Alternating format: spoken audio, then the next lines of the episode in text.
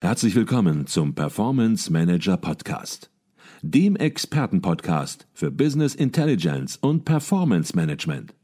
Inspirationen, Know-how und Impulse für Controller und CFOs, die noch erfolgreicher sein wollen. Ihr heutiger Gastgeber Peter Blum.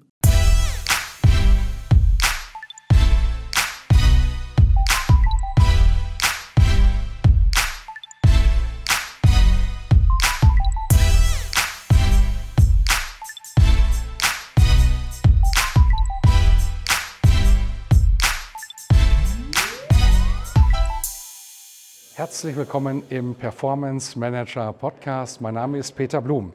Ich bin in München auf dem 47. Kongress der Controller und bei mir sind Dr. Dieter Karling, Dr. Björn Ortelbach, Yuki Rasche und Kevin Rome von Unternehmen Henkel mit einem spannenden Projekt.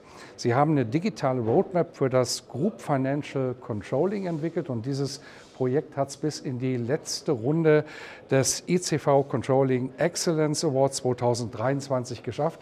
Dazu erstmal herzlichen Glückwunsch für ein tolles Projekt, das Sie hier eingebracht haben. Bei uns auch Professor Dr. Utz Schäffer, Direktor des Instituts für Management und Controlling der WHU und Leiter der Jury für den ICV Controlling Excellence Award. Ihnen auch herzlich willkommen im Podcast. Hallo, Herr Blum. Herr Schäfer, die erste Frage, die geht direkt an Sie. Warum ist eine digitale Roadmap im Controlling, warum ist die heute grundsätzlich so wichtig und aus welchen Elementen besteht sie? Ich glaube, eine Roadmap ist immer dann wichtig, wenn die Komplexität droht, ein Projekt oder ein Unternehmen zu erschlagen. Und schauen Sie Digitalisierung an. Das sind ja ganz, ganz verschiedene Themen, die alle unter diesen schönen, breiten Schirm passen. Da könnten wir über Dashboarding reden, da können wir über Predictive Analytics reden, da können wir über Big Data Analysen reden, da können wir über Automatisierung von Backoffice-Prozessen reden. Da reden wir über Projekte, die ganz schnell umsetzbar sind, da reden wir über Dinge, die lang brauchen, da reden wir über kulturelle Veränderungen oder eben nicht so. Struktur, Ordnung, Systematik in so einen Veränderungsprozess zu bringen, über die verschiedenen Themen und über die Zeit. Das ist für mich Sinn und Zweck so einer Roadmap. Mhm. Jetzt äh, sieht eine digitale Roadmap in jedem Unternehmen sicherlich ein bisschen anders aus. Aber damit äh, unsere Zuhörer, Zuseher ein bisschen was mitnehmen können, was sind denn so die wesentlichen Elemente, die in vielen digitalen Roadmaps vorkommen und ihren festen Platz haben? Lassen Sie mich aber, bevor ich die Frage gerne beantworte, wirklich nochmal auf die erste Hälfte zurückspringen, weil ich glaube, die ist super wichtig und ich glaube, die wird auch oft nicht hinreichend gewürdigt. Eine Roadmap muss individuell sein. Also dieses übliche, ich schaue mal, was die anderen so machen, was man ja so wunderbar unter schönen Sprachblasen wie ne, Best Practice und, und wir orientieren uns außen an den Besten verstecken kann, halte ich für fatal. Jedes Unternehmen ist anders, die Datenbasis ist eine andere, die Herausforderungen der Branche sind eine andere. Also ich glaube, das Entscheidende ist wirklich die Individualität und den Mut. Mut ist, glaube ich, ein ganz, ganz wichtiges Wort, etwas Eigenständiges und Individuelles zu entwickeln. Wenn ich die Frage trotzdem beantworte, alles andere wäre unfair. Ich glaube, in fast allen Fällen ist der erste Schritt, sollte der erste Schritt zumindest sein, sicherzustellen, dass die Datenbasis, die Systembasis weitgehend auf Vordermann sind ne? und ähm, nicht das, was vielleicht verführerisch ist. Ich lasse das mal so, mache da ein bisschen was und springe schon in den zweiten, dritten und vierten Schritt. Mhm. Dafür würde ich tendenziell warnen. Mhm. Und das ist bei Henkel wunderbar gelungen, sonst hätte die Jury dieses Projekt nicht ausgezeichnet als nominiertes Projekt für den ICV Controlling Excellence Award. Jetzt wollen wir natürlich auch ein bisschen was über das Projekt erfahren, Fleisch dran bringen sozusagen. Und vielleicht können Sie Sie, Frau Yuking Rasche, kurz das Projekt einordnen? Ähm, äh, worum geht es konkret? Ja, sehr gerne. Wir freuen uns sehr, äh, heute mit Ihnen zu sprechen. Äh, mein Name ist Yukyong Rasche, kurz Yuki. Bin seit Ende 2018 bei Henkel als Head of BI and Performance Management. Zuvor war ich vier Jahre in einer Beratung und bin vor kurzem rotiert intern in den ETISIS-Bereich und bin für Data and Analytics für das Global Business Controlling zuständig. So, jetzt äh, gehe ich auf Ihre Frage gerne ein. Äh, worum geht es in, dieser, äh, in diesem Projekt? Äh, wie der Name auch sagt, ging es darum, eine digitale Roadmap zu definieren und innerhalb dieser Roadmap auch digitale Initiativen umzusetzen, aus denen wir dann gelernt haben, wie wir unsere Organisation, also unsere Controller-Organisation für die Zukunft aufstellen können. Und äh, da, wie sind wir da vorgegangen? Äh, wir haben dann erstmal interne und externe ähm, Recherchen gemacht, wollten nun erstmal schauen, was ist eigentlich so die Controlling-Vision ja? und äh, was ist wichtig für den Controller in der Zukunft und sind dann tatsächlich äh, ziemlich schnell auf die Delphi-Studie von äh, Herrn Schäfer gekommen. Ähm, da ging es halt um die äh, zukünftigen Controller-Kompetenzen und wie man sich in diese Richtung aufstellen kann. Auf der Basis haben wir dann eine Umfrage erhoben und dann für uns individuell und persönlich festgelegt, wo wir hinwollen, also wo haben wir Pain Points und äh, was wollen wir dann tatsächlich mit diesen Initiativen erreichen. Mhm. Wenn man so ein Projekt startet, dann gibt es dafür meist einen Grund und man muss dann nur den Mut aufbringen, auch wirklich so ein bisschen mal aus dem Tagesgeschäft herauszugehen und zu sagen, Mensch, wir nehmen uns die Zeit und denken jetzt mal grundsätzlich nach, wir wollen etwas verbessern. Was war bei Ihnen, Herr Karling, der Grund, dieses Projekt zu starten? Ja, vielen Dank für die Frage. Auch Kurz möchte ich mich vorstellen, bei, seit über 20 Jahren bei Henkel in verschiedenen Finance-Funktionen, zuletzt als Head of MA und seit 2019 Leiter des Bereichs äh, Konzerncontrolling. Ähm, ja, warum haben wir das gestartet? Zum einen äh, es da, geht es darum, wir haben mit der Einführung eines weltweiten Berichterstattungssystems letztendlich die Datengrundlage geschaffen. Und das Feld der Digitalisierung ist sehr weit und äh, mir war dann wichtig festzulegen, in welche Richtung wollen wir denn gehen. Und ähm, das haben wir dann in der Tat äh, iterativ entwickelt.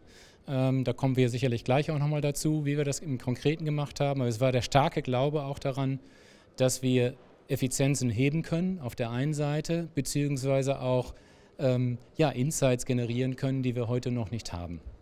Last but not least war für mich auch ganz wichtig, äh, wenn Sie wollen, die Employability meiner Mitarbeiter letztendlich auch sicherzustellen, nämlich über Training. Ja? Und ähm, Viele der Controller haben es wirklich äh, mit offenen Armen aufgenommen, sich mit den neuen Themen letztendlich auch zu beschäftigen und sich dort äh, weiterzuentwickeln. Mhm. Wenn man ein tolles Projekt macht, dann sagen immer alle hinterher, Mensch, ist gut gelaufen, haben wir auch nicht anders erwartet. Aber die Realität sieht da ja durchaus ein bisschen feinstreifiger aus. Äh, manchmal gibt es Probleme, manche Herausforderungen sind zu bewältigen. Was waren denn so die Herausforderungen, Herr Rome, die Sie während des äh, Projektes äh, hatten? Gerne. Auch zu meiner Seite, ich bin mittlerweile seit drei Jahren bei Henkel, ähm, habe vorher Erfahrung bei Horvath Partners in der Managementberatung gesammelt und bin der Nachfolger von Yuki, das heißt äh, mittlerweile der Head of BI and Performance Management im Group Controlling. Ähm, um auf die Frage einzugehen, also wir haben insgesamt drei unterschiedliche Herausforderungen identifiziert. Das erste ist wirklich äh, gewissermaßen ein Kulturwandel, beziehungsweise äh, in Englisch ein Mindset-Shift. Ähm, das heißt, die klassischen ähm, Projekt- Budgets, die klassischen Projekt-Templates, die wir verwenden, um Business Cases zu rechnen, äh, die sind in dem Fall für eine Digital Roadmap nicht wirklich anwendbar. Das heißt, da muss man wirklich neu denken, das Team entsprechend aufsetzen und auch innerhalb der Führungsebene einen sozusagen ja, Mindset-Shift äh, starten. Im Hintergrund ist natürlich, dass die Initiativen, die wir im Rahmen der Digital Roadmap gestartet haben, dass die nicht eine lineare Start-Ziel-Linie haben. Das heißt, oftmals hat, haben die äh, Projekte explorativen Charakter äh, und man weiß nicht wirklich, ob das zu sinnvollen Ergebnissen führt. Ähm, in unserem Fall waren wir relativ glücklich und es hat in fast allen Fällen sehr positive Ergebnisse hervorgebracht, aber das ist definitiv ähm, nicht planbar und deshalb muss der Genehmigungsprozess von unterschiedlichen Projekten neu gedacht werden. Ähm, das zweite Thema ist wirklich auch das Thema Data Science. Das ist eine Herausforderung, das ist ein komplexes Thema. Ähm, da muss man sich einarbeiten, dementsprechend die Kapazität und die Zeit einplanen. Zweitens muss man sich, und das war auch in unserem Fall ähm, so, dass wir uns eingestehen mussten, wir haben nicht im bestehenden Team alle Kompetenzen, die wir benötigen, um alle Initiativen nach vorne zu treiben. Das heißt, wir haben uns dieses Eingeständnis gemacht, uns entsprechend dann auch im Team verstärkt mit erfahrenen Data Scientists und konnten dann so die unterschiedlichen Initiativen weiter vorantreiben.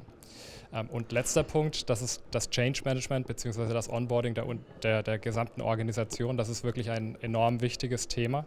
Ähm, diese Themen, die wollen auch von der gesamten Controlling Finance Community verstanden werden, um sie dann wieder erklären zu können. Das heißt, in vielen Initiativen ähm, ein Blackbox, äh, eine Blackbox-Answer, die funktioniert einfach nicht. Und äh, dementsprechend müssen wir da sehr viel Zeit ähm, und auch Kapazität aus dem Team in das Onboarding und in das Change Management investieren. Mhm.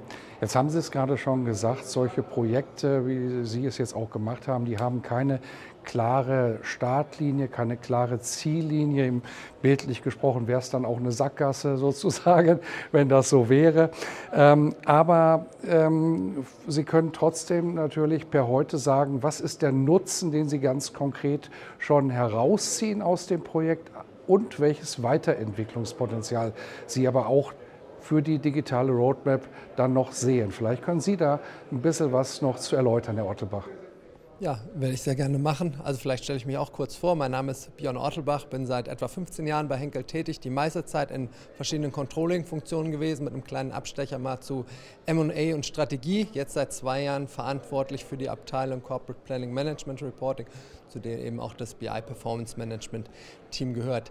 Jetzt zur Frage, wo ist der Nutzen? Gewisse Aspekte wurden von meinen Kollegen genannt. Ich will es versuchen, trotzdem mal zusammenzufassen. Ich würde anfangen auf der Ebene der Roadmap. Die ist quasi das, das Zielbild einmal für das Group Controlling im Speziellen, aber auch für die Controlling-Organisation, die ja in einem Konzern wie Henkel deutlich größer ist, dass wir da auch vorangehen, aber das, das, ja, das Leitbild sehen. Wenn man jetzt auf die einzelnen Projekte geht, da ist der Nutzen eigentlich immer an zwei Punkten, das wurde auch schon mal genannt, aber ich würde trotzdem mal. Einmal die Frage, also es, äh, kann ich dadurch Prozesse effizienter machen oder kann ich Insights generieren, die ich vorher nicht generieren konnte. Wir haben uns wurde auch angesprochen mit der Frage der Controlling-Rolle beschäftigt. Wir glauben schon, der, also die Aufgabe des Controllers ist schon immer noch so ähnlich, wie sie vielleicht auch vor 10, 20 Jahren schon war, aber die Möglichkeiten sind andere und damit wollen wir uns befassen. Der andere Punkt, der noch wichtig ist im Nutzen schon, die Weiterentwicklung der Mitarbeiter und auch das Thema, dass wir auch dann das Team entsprechend verstärken mussten mit einem im Bereich Data Science ähm, wurde schon genannt, das ist aber auch ein konkreter Nutzen, die Kompetenzen dann im Team zu haben. Um damit dann noch zur Frage, wie kann es weitergehen, ähm, zu kommen, da ist, glaube ich, das Wichtigste, dass wir es einmal weiter dranbleiben, immer sozusagen das wieder hinter zu hinterfragen. Dieses iterative Vorgehen wurde ja auch schon mehrmals herausgestellt.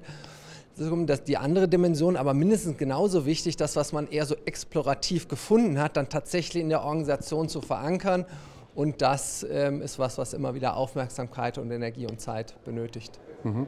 Jetzt lebt der ICV Controlling Excellence natürlich davon, dass es Unternehmen gibt wie Sie, dass es Teams gibt wie Sie, die auch wirklich sagen, Mensch, wir gehen mit einem tollen Projekt an die Öffentlichkeit. Was war bei Ihnen der Anstoß, das zu machen? Hat der Utscheffer Sie gezwungen oder haben Sie da noch andere Ideen, warum Sie es gemacht haben? Und welcher Aufwand war damit verbunden?